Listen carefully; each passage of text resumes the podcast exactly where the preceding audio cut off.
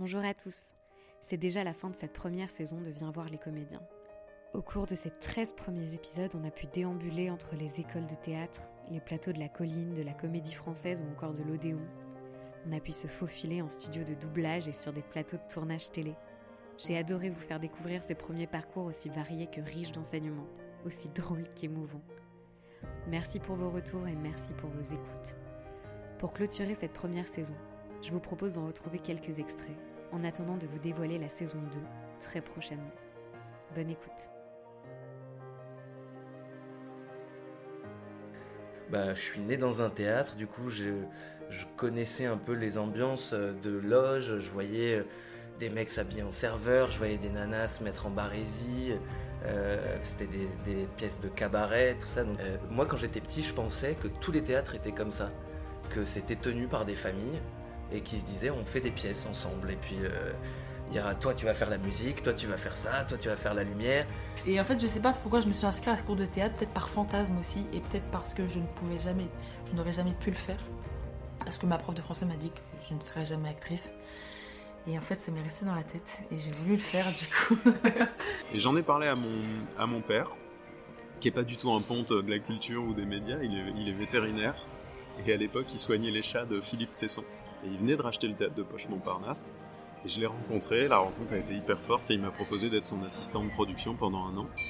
Euh, ce que j'ai été avec joie, donc euh, tu vois, tout ça, c'est un peu grâce au chat de Philippe Tesson. Je me suis dit, dans un premier temps, moi parler devant du, devant du monde, en plus à l'époque j'étais bègue, mais vraiment un vrai vrai bègue. Donc euh, parler devant une assemblée pour moi c'était inimaginable.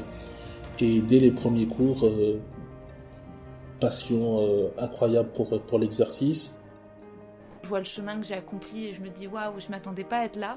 Parfois, je, j'ai toujours l'impression d'être cette petite fille, euh, tu vois, qui voulait être Kate Winslet. Je, je, je, sais pas si j'ai réussi tout à fait à surmonter cette névrose, comme dirait mon oncle psychanalyste.